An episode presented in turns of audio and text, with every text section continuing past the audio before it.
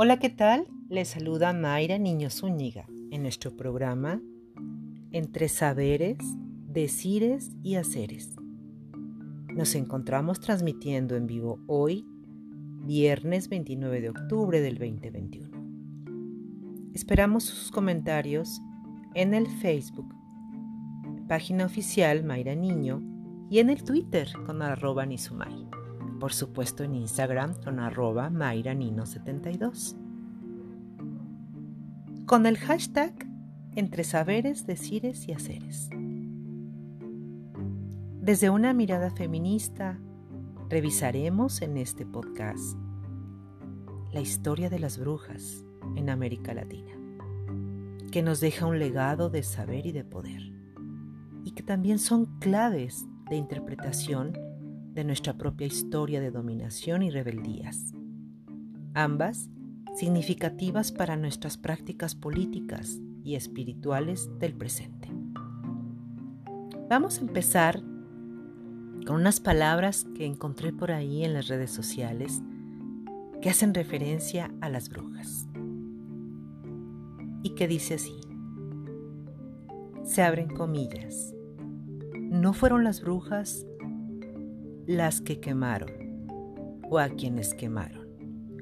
Fueron a mujeres. Mujeres que eran vistas como guapas, cultas e inteligentes. Y que tenían agua en el pozo.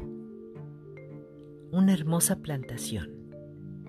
Sí, es en serio. Que tenían una marca de nacimiento mujeres que eran muy hábiles con la fitoterapia, altas, muy inquietas y algunas de ellas pelirrojas. Mujeres que tenían una fuerte conexión con la naturaleza. Mujeres que bailaban, cantaban, reían y hacían cualquier otra cosa vívidamente. Cualquier mujer estaba en riesgo de ser quemada en los años de 1600, pero actualmente también. Y ahora se nos queman las mujeres a través del chisme y a través también de las redes sociales. Las mujeres eran tiradas al agua y se podían eh, patalear y si algunas de ellas flotaban, eran culpables y así las ejecutaban. Pero si se hundían y se ahogaban, entonces decían que eran inocentes. Pero pues ya muertas, ¿para qué probar la inocencia? Las mujeres fueron tiradas de acantilados. Las mujeres eran colocadas en agujeros profundos en el suelo. Pero ¿por qué compartimos esto? Porque consideramos importante que conocer nuestra historia parte hacia la necesidad de construir un nuevo mundo cuando estamos haciendo el trabajo de sanación de nuestros linajes como mujeres, de nuestras genealogías, para dar voz a las mujeres que han sido masacradas, para darles la reparación y una oportunidad de paz, es porque ahora las nombramos en el infinito. Así es que no fueron las brujas a quienes quemaron, fueron a las mujeres. Esta noche les voy a compartir a una autora que habla justamente de las brujas. Ella es Silvia Federici. Nació en 1942 allá en Parma, Italia. Es escritora, profesora y activista feminista estadounidense. Se sitúa en el movimiento autónomo dentro de la tradición marxista. Es autora de Caliban y la Bruja, Mujeres, Cuerpo y Acumulación Originaria y de Revolución en Punto Cero, Trabajo doméstico, reproducción y luchas feministas, ambas publicadas por la editorial Traficante de Sueños. Silvia Federici pertenece a un grupo de pensadoras que rechazan firmemente la idea de que patriarcado, trabajo doméstico y desigualdad de las mujeres se sitúen fuera del capitalismo. Silvia Federici plantea en esta obra que el trabajo doméstico de las mujeres es en realidad un conjunto complejo de actividades que contribuyen a la reproducción de la fuerza de trabajo para el capital y de las cuales el capital se beneficia, porque se trata de un trabajo no remunerado, que no se paga, pero que se vigila y que si no se hace, se castiga. Además, Silvia Federici comenta que los mecanismos mediante los cuales se han impuesto estas condiciones a las mujeres durante el periodo en el que tuvo lugar la acumulación primitiva mediante la violencia y la exclusión social, fue todo menos una continuación natural de una relación previa.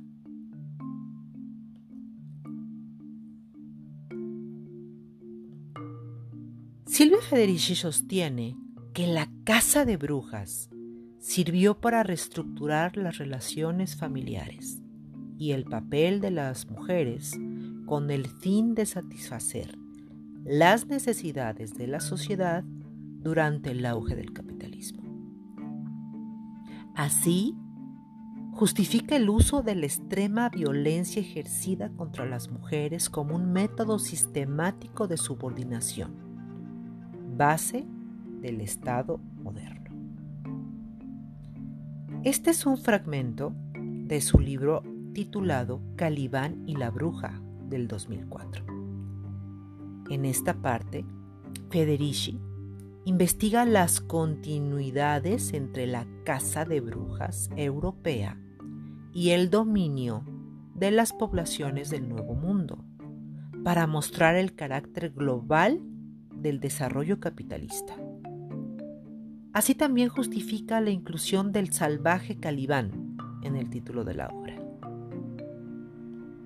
Y dice así, no es una coincidencia que la mayoría de la gente condenada en la investigación de 1660 en Guarochiri fueran mujeres. Tampoco lo es que las mujeres tuvieran mayor presencia en el movimiento Taki Ongoy. Fueron las mujeres quienes más tenazmente defendieron el antiguo modo de existencia y quienes de forma más vehemente se opusieron a la nueva estructura de poder, probablemente debido a que eran también las más afectadas. Tal y como lo refleja la existencia de muchas deidades femeninas, de importancia relevante en las religiones precolombinas, las mujeres habían tenido una posición de poder en estas sociedades. En 1517, Hernández de Córdoba llegó a una isla ubicada a poca distancia de la costa de la península de Yucatán y la llamó Isla Mujeres, debido a que los templos que visitaron allí contenían una gran cantidad de ídolos femeninos. Antes de la conquista, las mujeres americanas tenían sus propias organizaciones, sus esferas de actividad reconocidas socialmente, y si bien no eran iguales a los hombres, se las consideraba complementarias a ellos en cuanto a su contribución a la familia y a la sociedad.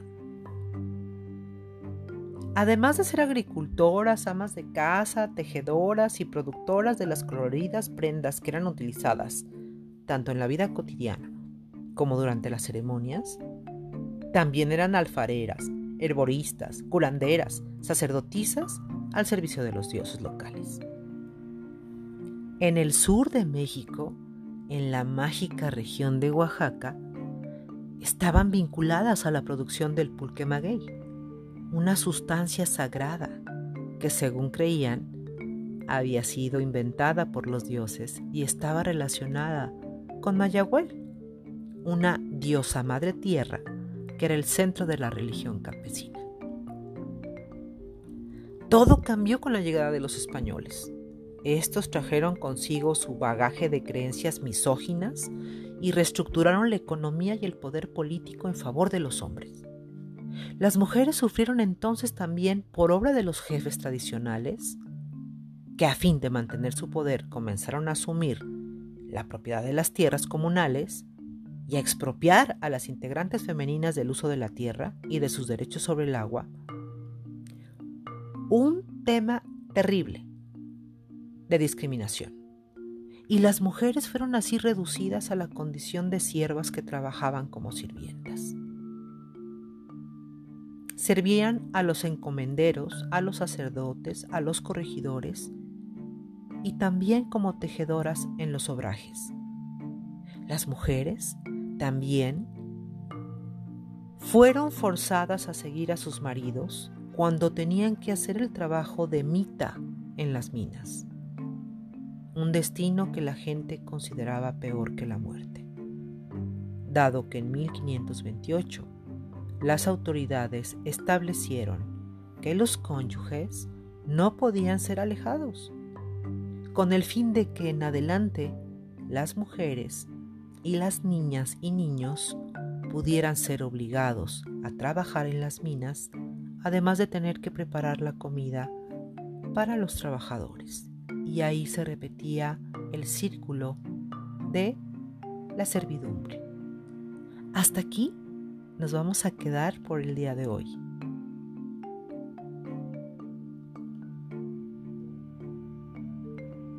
Muchas gracias a todas las personas que nos escuchan por haber estado en este programa. Les invitamos a seguirnos en las redes sociales. Agradecemos el espléndido trabajo de todas las personas que hacen posible esta transmisión. Mi nombre es Mayra Niño Zúñiga y les recuerdo que estamos atentas a sus comentarios en el Facebook en la página oficial Mayra Niño, en el Twitter arroba y también en el Instagram con arroba Mayra Nino 72. Síganos con nuestro hashtag entre saberes, decires y haceres. Este programa se transmite en vivo los viernes a las 9 de la noche y se retransmite en Instagram, Facebook, Twitter y todo aquel lugar que pueda ser escuchado. Hasta que nos volvamos a encontrar, les invito a nombrarse desde el saber, el decir y el hacer. Entonces, seguimos. Ah, y les dejo una nota. Como parte de la investigación de la cacería de las brujas, he encontrado por ahí unas cartas de Leona Vicario a Lucas Alamán. Y esas las leeremos en nuestro próximo programa. Y también candentes comunicados entre Simón Bolívar y la Manuelita Sáenz.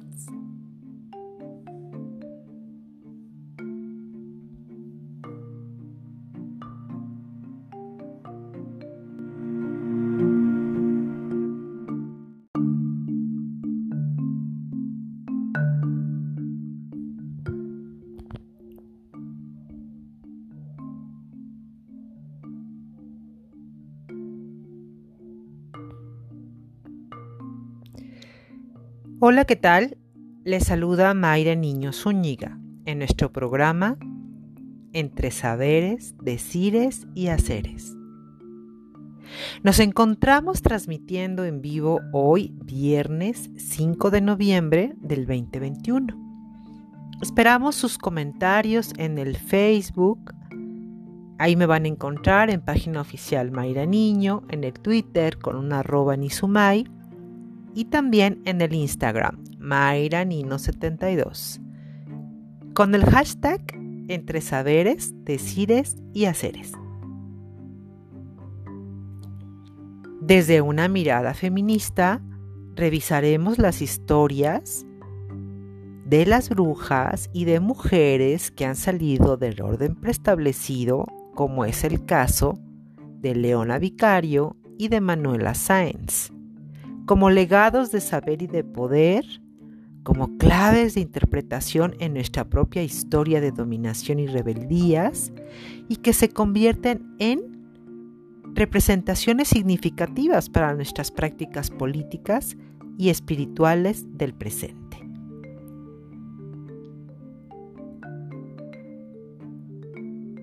En este programa vamos a hablar de las cartas, cartas importantes en la historia de Leona Vicario y cartas importantes en la historia de Manuela Sáenz. Nuestro abordaje va a ser a través de una doctora y profesora de la teoría de la literatura que se llama Mary Torres. Ella, en su investigación, la gira en torno al género, la literatura y los estudios culturales, la crítica literaria y la teoría queer, en especial la comparación entre literatura y las artes visuales.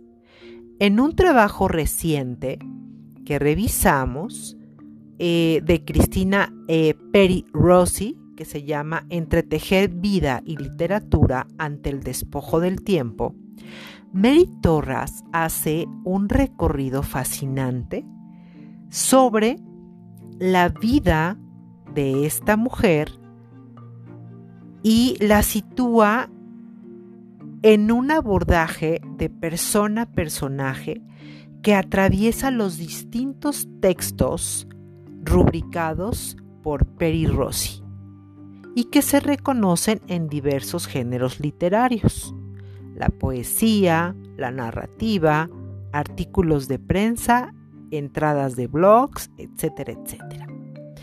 En ese artículo, Mary Torras nos invita a reflexionar sobre los procedimientos que sigue Cristina Peri Rossi para contribuir a construir textualmente una imagen de sí. El objetivo fundamental que se persigue en esta parte teórica y este acercamiento a la literatura es analizar el principio y el fin de este ejercicio relacionado en conexiones con otros textos y otros ámbitos de la producción de la escritora uruguaya. Es decir, se sostiene un enredo desde una red intertextual que sostiene el cuerpo corpus literario. Nosotras elegimos este texto y esta referencia de abordaje literario desde Mary Torras para hablar de Leona Vicario y de Manuela Sáenz en dos cartas importantes en la vida de nuestras protagonistas. Pero vamos a conocer un poco más sobre quién fue Leona Vicario. Recordemos que a Leona Vicario en México la podemos encontrar en diversas biografías y que su vida está narrada desde esta participación en la independencia que junto con Andrés Quintana Roo hicieron recorridos importantes y aportes para la libertad del México lindo y querido. Pero hay datos que no sobresalen en esta biografía y que en este programa quiero compartirles. Este programa va a estar dirigido a Leona Vicario, que fue sobrina de don Agustín, la agraciada María de la Soledad Leona Camila, que a la sazón contaba con 20 años, Quedó huérfana de padre y madre desde hacía más o menos unos tres, es decir, aproximadamente entre los 15 y 17. A don Agustín se le nombró como el protector de Leona, ya que en el testamento de la madre de Leona y don Agustín como su hermano, el hermano de su madre, quedó en el eh, punto tal de que eh, Leona no podía manejarse con ciertas libertades sin la tutela de su tío. Esa tutela tenía el objeto de cuidar a Leona y se modificaron en sus planes de vida muchas, muchas cosas. Una de ellas fue vivir al lado de la casa que habitaba su tío, Agustín Pomposo, al lado de Leona.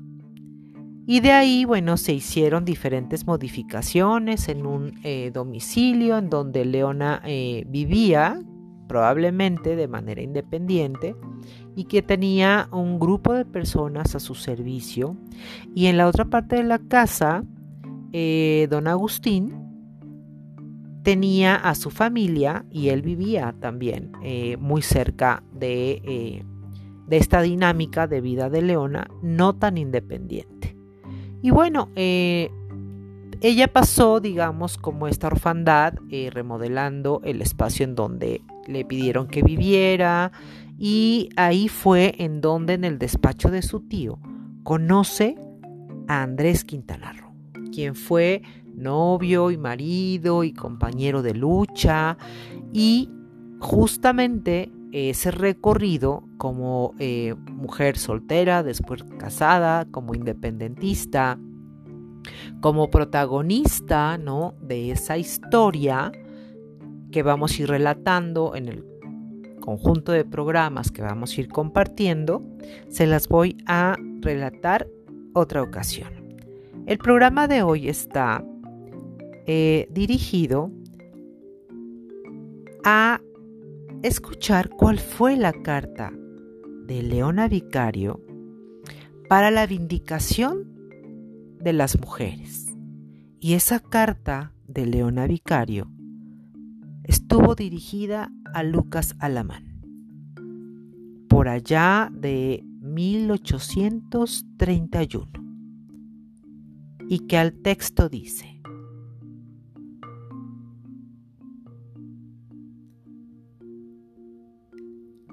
Casa 5, marzo 26 de 1831. Muy señor mío de toda mi atención en el registro oficial del 14 de este, contestando a los federalistas. Me lleva a encuentro sin saber por qué, tachando mis servicios a la patria de heroísmo romanesco y dando a entender muy claramente que mi decisión por ella solo fue efecto del amor, esta impostura la he desmentido ya otra vez y la persona que la inventó se desdijo públicamente de ella. Y es regular que no lo haya ignorado. Mas por si se le hubiese olvidado, remito un ejemplar de mi vindicación que en aquel tiempo se imprimió, en donde se hallan reunidos varios documentos que son intachables y que desmienten dicha impostura. No imagine que el empeño que me ha tenido en patentizar al público que los servicios que hice a la patria no tuvieron más objeto que el verla libre de su antiguo yugo, lleva a la mira de granjearme el título y lauro de heroína. No, mi amor propio no me ha cegado, nunca hasta el extremo de creer que unos servicios tan comunes y cortos como los míos puedan merecer los elogios gloriosos que están reservados para las acciones grandes y extraordinarias. Mi objeto en querer desmentir la impostura de que mi patriotismo tuvo por origen el amor, no es otro que el justo deseo de que mi memoria no pase a mis nietos con la fea nota de haber yo sido una atronada que abandoné mi casa por seguir a un amante. me parece inútil detenerme en probar lo contrario. Pues además de que en mi vindicación hay suficientes pruebas, todo México supo que mi fuga fue de una prisión y que ésta no la originó el amor, sino el haberme apresado a un correo que mandaba yo a los antiguos patriotas. En la correspondencia interceptada no apareció ninguna carta amatoria y el mismo empeño que tuvo el gobierno español para que yo descubriera a los individuos que escribían con nombres fingidos, prueba bastantemente que mi prisión se originó por un servicio que presté a mi patria. Si el amor cree que fue el móvil de mis acciones, ¿qué conexión pudo haber tenido éste con la firmeza que manifesté? Ocultando como debía los nombres de los individuos que escribían por mi conducto, siendo así que ninguno de ellos era mi amante. Confiese, señor alemán, que no solo el amor es el móvil de las acciones de las mujeres, que ellas son capaces de todos los entusiasmos y que los deseos de gloria y de libertad de la patria no les son unos sentimientos extraños, antes bien suele obrar en ellas con más vigor, como siempre los sacrificios de las mujeres. Sea el que fuere el objeto o causa por quienes los hacen, son más desinteresados y parece que no buscan más recompensa de ellos que la que sean aceptados. Si alguna de mis acciones de patriotismo en las mujeres reflejan la pasión amorosa, esto no probará jamás que sean incapaces de ser patriotas, cuando el amor no las estimule a que lo sean. Por lo que a mí toca, sé decir que mis acciones y opiniones han sido siempre muy libres Nadie ha influido absolutamente en ellas. Y en ese punto he obrado siempre con total independencia y sin atender a las opiniones que han tenido las personas que he estimado, me persuado que así serán todas las mujeres, exceptuando a las muy estúpidas o a las que por efecto de su educación hayan contraído un hábito servil de ambas clases también hay muchísimos hombres. Aseguro, señor alemán, que me es sumamente sensible que un paisano mío, como usted lo es, se empeñe en que aparezca manchada la reputación de una compatriota, que fue la única mexicana acomodada que tomó una parte en la emancipación de la patria en todas las naciones del mundo ha sido apreciado el patriotismo de las mujeres. ¿Por qué, pues, mis paisanos, aunque no sean todos, han querido ridiculizarlo como si fuera un sentimiento impropio en ellas? ¿Qué tiene de extraño, qué tiene de ridículo el que una mujer ame a su patria y le preste los servicios que pueda para que a esto se les dé por burla el título de heroísmo romanesco. Si ha obrado con injusticia atribuyendo mi decisión por la patria a la pasión del amor, no ha sido menor la de creer que traté de sacar ventaja de la nación en recibir fincas por mi capital. Debe estar entendido, señor Alamán, que pedí fincas porque el Congreso Constituyente, a virtud de una solicitud mía para que se quitara al Consulado de Veracruz toda intervención en el peaje porque no pagaba réditos, contestó que el dinero del peaje lo tomaba el gobierno para cubrir algunas urgencias y que yo podía pedir otra cosa con que indemnizarme, porque en mucho tiempo no podrían arreglarse los pagos de créditos. ¿Qué otra cosa que no fueran fincas podía yo haber pedido? ¿O cree, señor Alamán, que hubiera sido injusto que careciera eternamente de mi dinero? Al mismo tiempo que tal vez servía pagar para sueldos a los que habían sido enemigos de la patria? Las fincas de que se cree que saqué ventajas no habían nadie que las quisiera comprar, con la rebaja de una tercera parte de su valor. Y yo, yo las tomé por el todo. La casa en que vivo tenía los más de los techos apolillados y me costó mucho repararla. De todas las fincas, incluyendo en ellas el capital que reconocía la hacienda de Ocotepec, que también se me adjudicó, solo sacaba la nación al año mm, mil, pues que como señor alemán el rédito era de 30 mil y con eso se me pagaron 112 mil, fue entonces una gran ventaja. Me parece que he desvanecido bastante las calumnias del registro. Espero que mis razones convenzan y que mande insertar esta misma carta en el referido periódico que mencioné, para que yo quede vindicada y que quede prueba de ser justo e imparcial usted, lo que además le merecerá la eterna gratitud de su atenta y distinguida segura servidora que su mano besa. María Leona Vicario.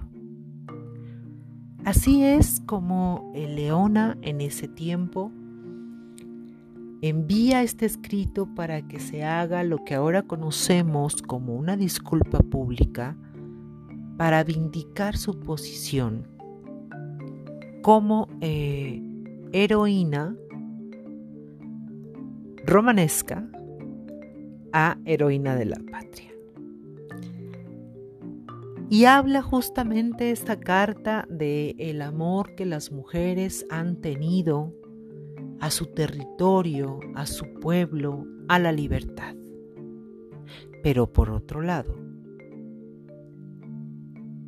vamos a leer un poco y a conocer a Mariana Libertad Suárez en un libro que habla de la loca inconfirmable desde apropiaciones feministas, obviamente desde Manuela Sáenz, para que podamos conocer un poco más de estas heroínas. Se le dice Manuelita Sáenz, un nombre muy grande como para revestirse de un diminuto al que sin embargo no le falta razón, pues estuvo y aún permanece estrujado entre el de Bolívar, San Martín, Sucre y otros tantos próceres. Y prócer es un sustantivo masculino. Sin embargo, su vida, la verdad, de las gestas en las cuales participó y de las que fue protagonista han sido un campo de enorme disputa. Abundan generalidades.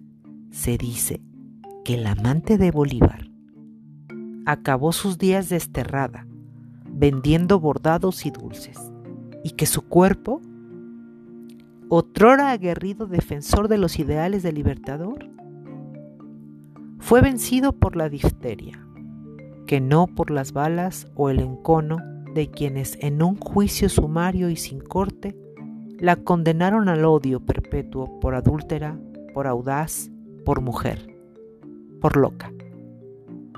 Y se dice que todas sus posesiones fueron incineradas para evitar el contagio, claro, incluyendo las cartas de amor de Bolívar, y que su cuerpo, sepultado en una fosa común, todavía lleva atravesada en la garganta su célebre oración. Vivo adoré a Bolívar, muerto lo venero. Y la carta que vamos a leer de Manuela dirigida al Simón Bolívar dice así. Mi querido Simón, mi amado, las condiciones adversas que se presenten en el camino de la campaña que usted piensa realizar no intimidan mi condición de mujer. Por el contrario, yo las reto. ¿Qué piensa usted de mí? Usted siempre me ha dicho que tengo más pantalones que cualquiera de sus oficiales, ¿o no? De corazón le digo, no tendrá usted más fiel compañera que yo y no saldrá de mis labios queja alguna que lo haga arrepentirse de la decisión de aceptarme. ¿Me lleva usted? Pues allá voy, que no es condición temeraria esta, sino de valor y de amor a la independencia. Se abren paréntesis. No se sienta usted celoso. Se cierran con un punto. Suya siempre, Manuela. Aquí tenemos otra carta dirigida al amor de la patria, pero también al amor de quien está liberando la patria no en un acto de reclamo, sino en un acto de complicidad, en un acto que lleva a Manuela a describir que su condición de ser mujer jamás la va a detener para compartir con el libertador la decisión y el amor hacia la independencia de la Gran Colombia. Obviamente hablaremos de estas dos cartas en el transcurso de los programas venideros. Por hoy, como se dan cuenta, se ha alargado este POTS y quizá más adelante vayamos adentrándonos mucho más a la historia de estas dos protagonistas y mezclándolas también con algunos saberes, decires y haceres del tiempo, del contexto y de por qué se les denominan o por qué les estamos llamando nosotras mujeres eh, irruptoras, mujeres eh, brujas, mujeres protagonistas de historias. Muchas gracias a todas las personas que nos escuchan por haber estado en el programa, por escucharnos. Les invitamos a seguirnos en las redes sociales. También profundo agradecimiento al espléndido trabajo de todas las personas que hacen posible esta transmisión. Mi nombre es Mayra Niño y les recuerdo que estamos atentas a sus comentarios en el Facebook, página oficial Mayra Niño, en el Twitter con arroba Nizumay y también en el Instagram con arroba Mayra Nino 72. Este podcast va a ir acompañado en estas redes con el hashtag entre saberes, decires y haceres. Este programa o este pod se transmite en vivo los viernes a las 9 de la noche y se retransmite en todas las redes que ya hemos mencionado.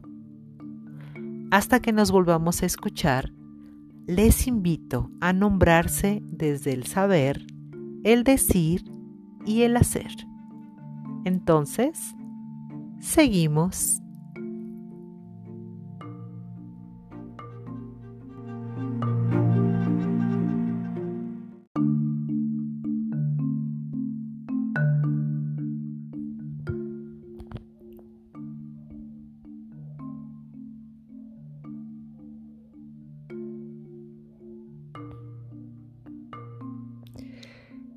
Hola, ¿qué tal?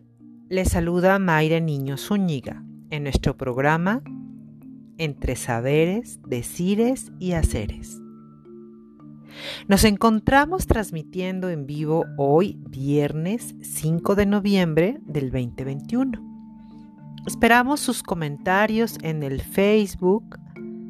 Ahí me van a encontrar en página oficial Mayra Niño, en el Twitter con una arroba Nizumay y también en el Instagram Mayra Nino 72 con el hashtag entre saberes, decires y haceres. Desde una mirada feminista, revisaremos las historias de las brujas y de mujeres que han salido del orden preestablecido, como es el caso de Leona Vicario y de Manuela Sáenz como legados de saber y de poder, como claves de interpretación en nuestra propia historia de dominación y rebeldías, y que se convierten en representaciones significativas para nuestras prácticas políticas y espirituales del presente.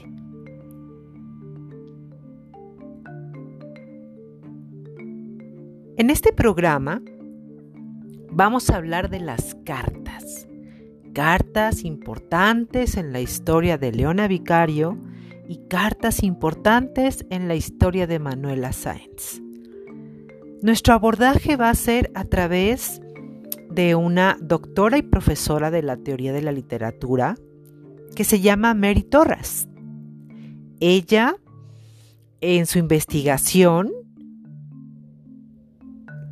la gira en torno al género, la literatura y los estudios culturales, la crítica literaria y la teoría queer, en especial la comparación entre literatura y las artes visuales.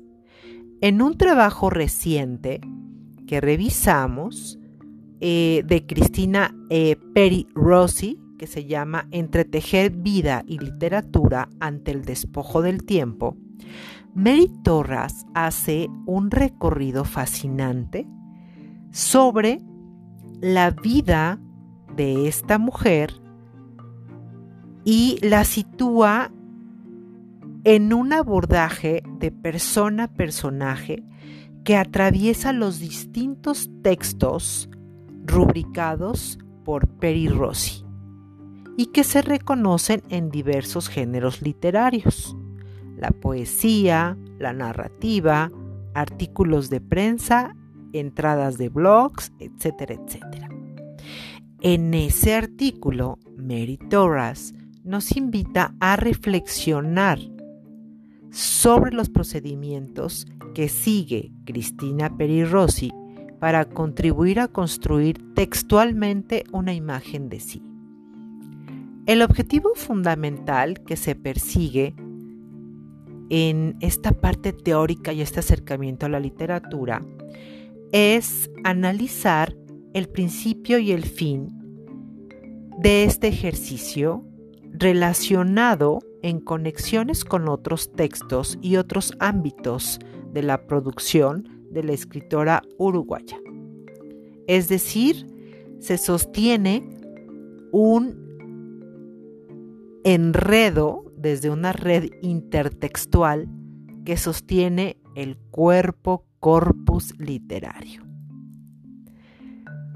Nosotras elegimos este texto y esta referencia de abordaje literario desde Meritorras para hablar de Leona Vicario y de Manuela Sáenz en dos cartas importantes en la vida de nuestras protagonistas.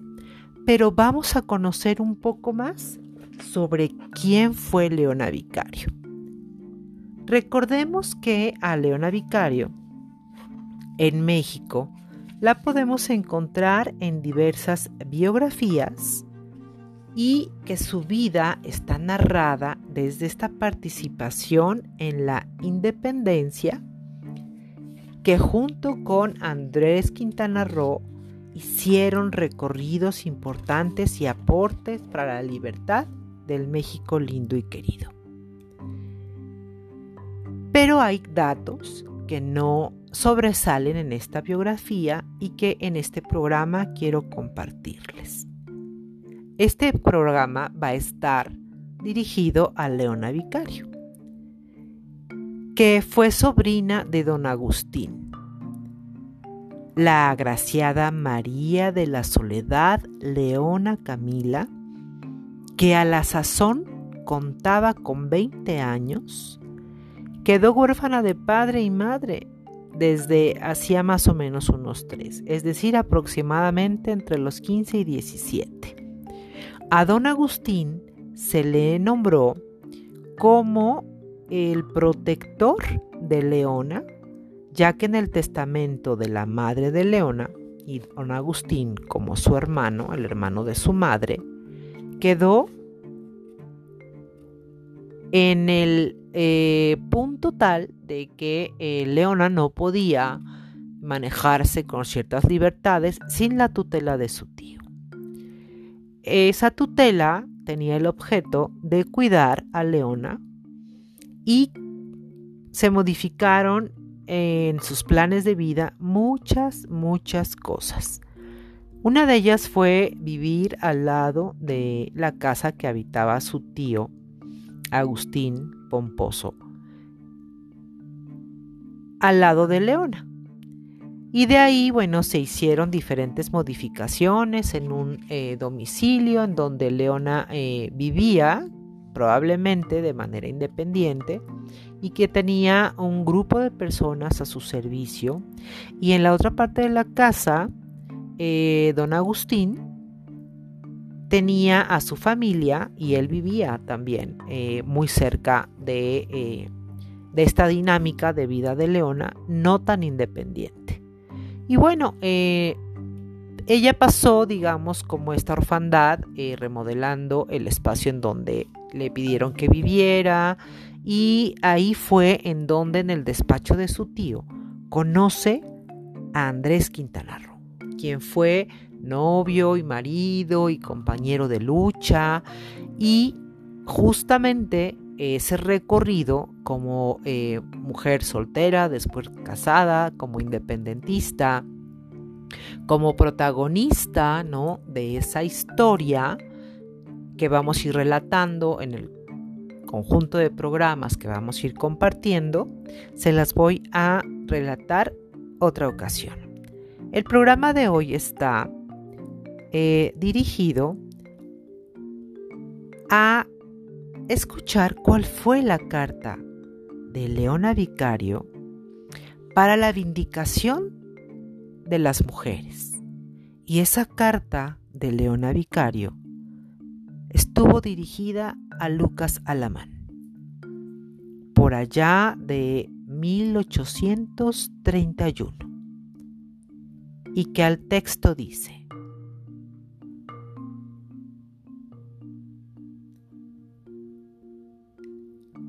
Casa 5, marzo 26 de 1831.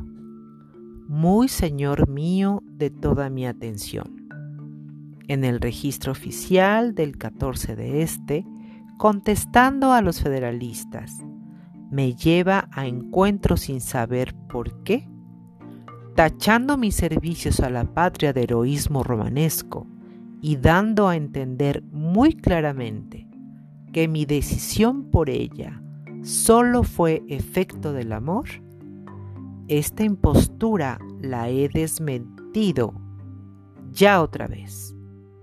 Y la persona que la inventó se desdijo públicamente de ella. Y es regular que no lo haya ignorado. Mas por si se le hubiese olvidado, remito un ejemplar de mi vindicación que en aquel tiempo se imprimió, en donde se hayan reunidos varios documentos que son intachables y que desmienten dicha impostura. No imagine que el empeño que me ha tenido en patentizar al público que los servicios que hice a la patria no tuvieron más objeto que el verla libre de su antiguo yugo, lleva a la mira de granjearme el título y lauro de heroína. No, mi amor propio no me ha cegado, nunca hasta el extremo de creer que unos servicios tan comunes y cortos como los míos puedan merecer los elogios gloriosos que están reservados para las acciones grandes y extraordinarias. Mi objeto en querer desmentir la impostura de que mi patriotismo tuvo por origen el amor, no es otro que el justo deseo de que mi memoria no pase a mis nietos con la fea nota de haber yo sido una atronada que abandoné mi casa por seguir a un amante. Me parece inútil detenerme en probar lo contrario, pues además de que en mi vindicación hay suficientes pruebas, todo México supo que mi fuga fue de una prisión y que ésta no la originó el amor, sino el haberme apresado a un correo que mandaba yo a los antiguos patriotas. En la correspondencia interceptada no apareció ninguna carta amatoria, y el mismo empeño que tuvo el gobierno español para que yo descubriera a los individuos que escribían con nombres fingidos, prueba bastantemente que mi prisión se originó por un servicio que presté a mi patria. Si el amor cree que fue el móvil de mis acciones, ¿qué conexión pudo haber tenido éste con la firmeza que manifesté? Ocultando como debía los nombres de los individuos que escribían por mi conducto, siendo así que ninguno de ellos era mi amante. Confiese, señor alemán, que no solo el amor es el móvil de las acciones de las mujeres, que ellas son capaces de todos los entusiasmos y que los deseos de gloria y de libertad de la patria no les son unos sentimientos extraños, antes bien suele obrar en ellas con más vigor, como siempre los sacrificios de las mujeres.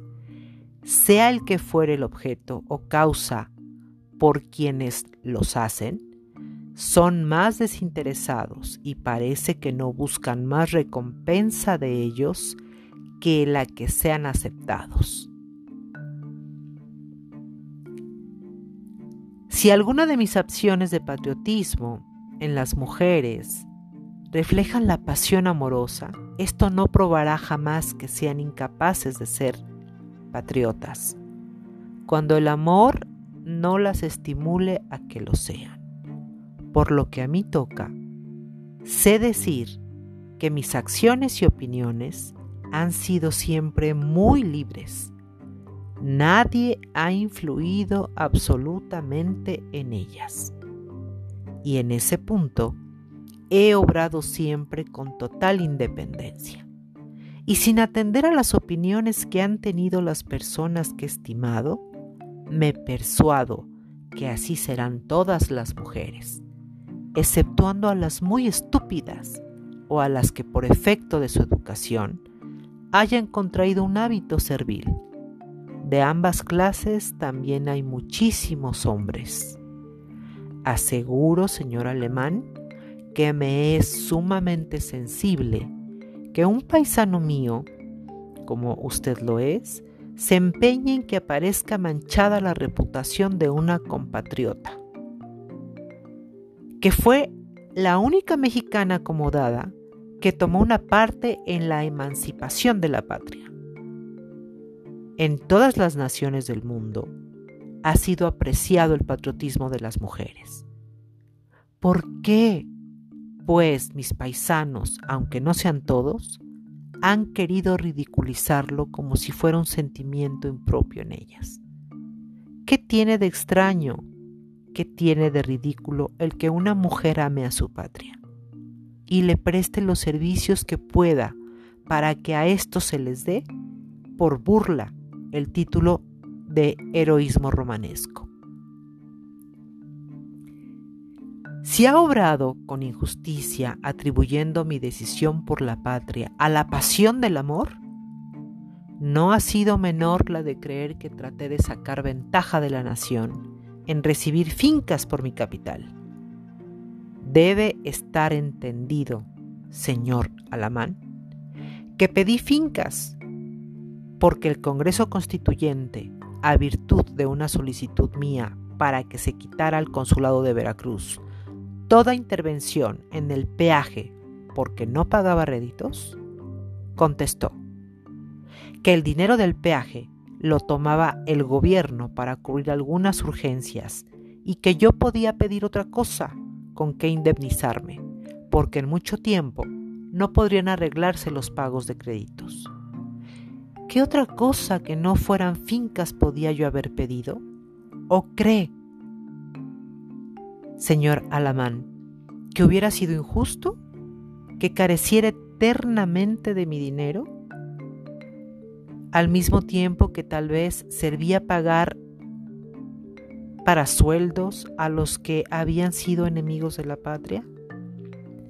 Las fincas de que se cree que saqué ventajas no habían nadie que las quisiera comprar, con la rebaja de una tercera parte de su valor. Y yo, yo las tomé por el todo.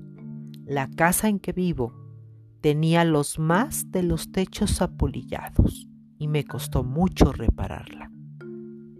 De todas las fincas, incluyendo en ellas el capital que reconocía la hacienda de Ocotepec, que también se me adjudicó, solo sacaba la nación al año mm, mil, pues que como señor alemán el rédito era de 30 mil y con eso se me pagaron 112 mil, fue entonces una gran ventaja. Me parece que he desvanecido bastante las calumnias del registro. Espero que mis razones convenzan y que mande insertar esta misma carta en el referido periódico que mencioné, para que yo quede vindicada y que quede prueba de ser justo e imparcial usted, lo que además le merecerá la eterna gratitud de su atenta y distinguida segura servidora que su mano besa. María Leona Vicario. Así es como Leona en ese tiempo envía este escrito para que se haga lo que ahora conocemos como una disculpa pública para vindicar su posición como eh, heroína romanesca a heroína de la patria. Y habla justamente esta carta de el amor que las mujeres han tenido a su territorio, a su pueblo, a la libertad. Pero por otro lado, vamos a leer un poco y a conocer a Mariana Libertad Suárez en un libro que habla de la loca inconfirmable, desde apropiaciones feministas, obviamente desde Manuela Sáenz, para que podamos conocer un poco más de estas heroínas. Se le dice Manuelita Sáenz, un nombre muy grande como para revestirse de un diminuto al que sin embargo no le falta razón, pues estuvo y aún permanece estrujado entre el de Bolívar, San Martín, Sucre y otros tantos próceres. Y prócer es un sustantivo masculino. Sin embargo, su vida, la verdad, de las gestas en las cuales participó y de las que fue protagonista han sido un campo de enorme disputa. Abundan generalidades.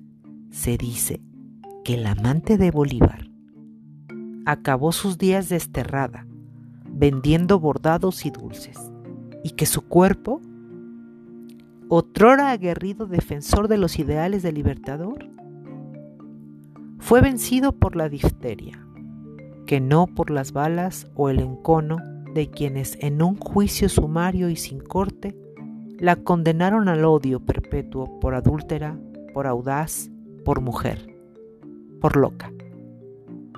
Y se dice que todas sus posesiones fueron incineradas para evitar el contagio, claro, incluyendo las cartas de amor de Bolívar, y que su cuerpo, sepultado en una fosa común, todavía lleva atravesada en la garganta su célebre oración.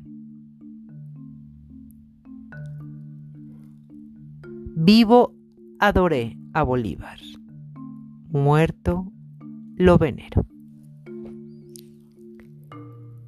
Y la carta que vamos a leer de Manuela dirigida al Simón Bolívar dice así. Mi querido Simón, mi amado, las condiciones adversas que se presenten en el camino de la campaña que usted piensa realizar no intimidan mi condición de mujer. Por el contrario, yo las reto. ¿Qué piensa usted de mí? Usted siempre me ha dicho que tengo más pantalones que cualquiera de sus oficiales, ¿o no? De corazón le digo, no tendrá usted más fiel compañera que yo, y no saldrá de mis labios queja alguna que lo haga arrepentirse de la decisión de aceptarme. ¿Me lleva usted? Pues allá voy que no es condición temeraria esta, sino de valor y de amor a la independencia. Se abren paréntesis. No se sienta usted celoso. Se cierran con un punto.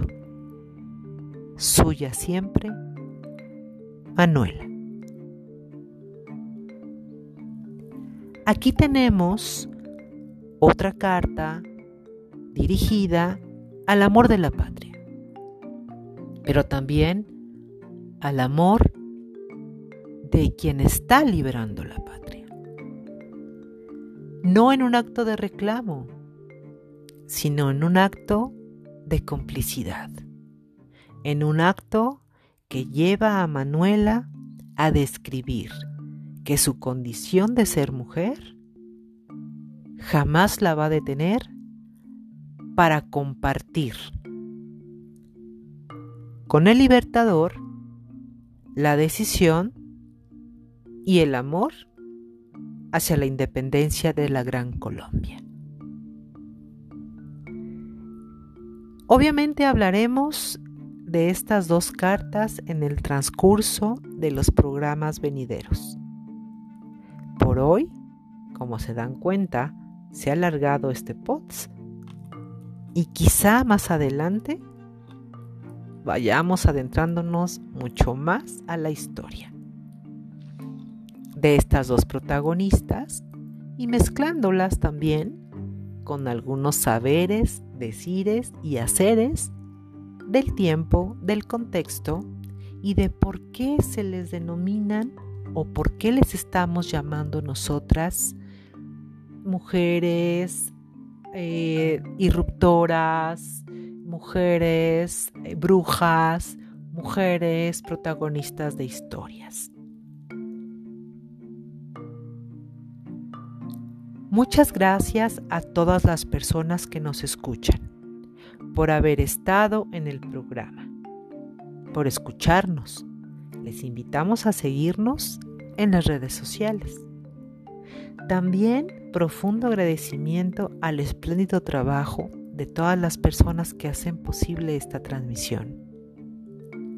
Mi nombre es Mayra Niño y les recuerdo que estamos atentas a sus comentarios en el Facebook, página oficial Mayra Niño, en el Twitter con arroba Nizumay y también en el Instagram con arroba mayranino72.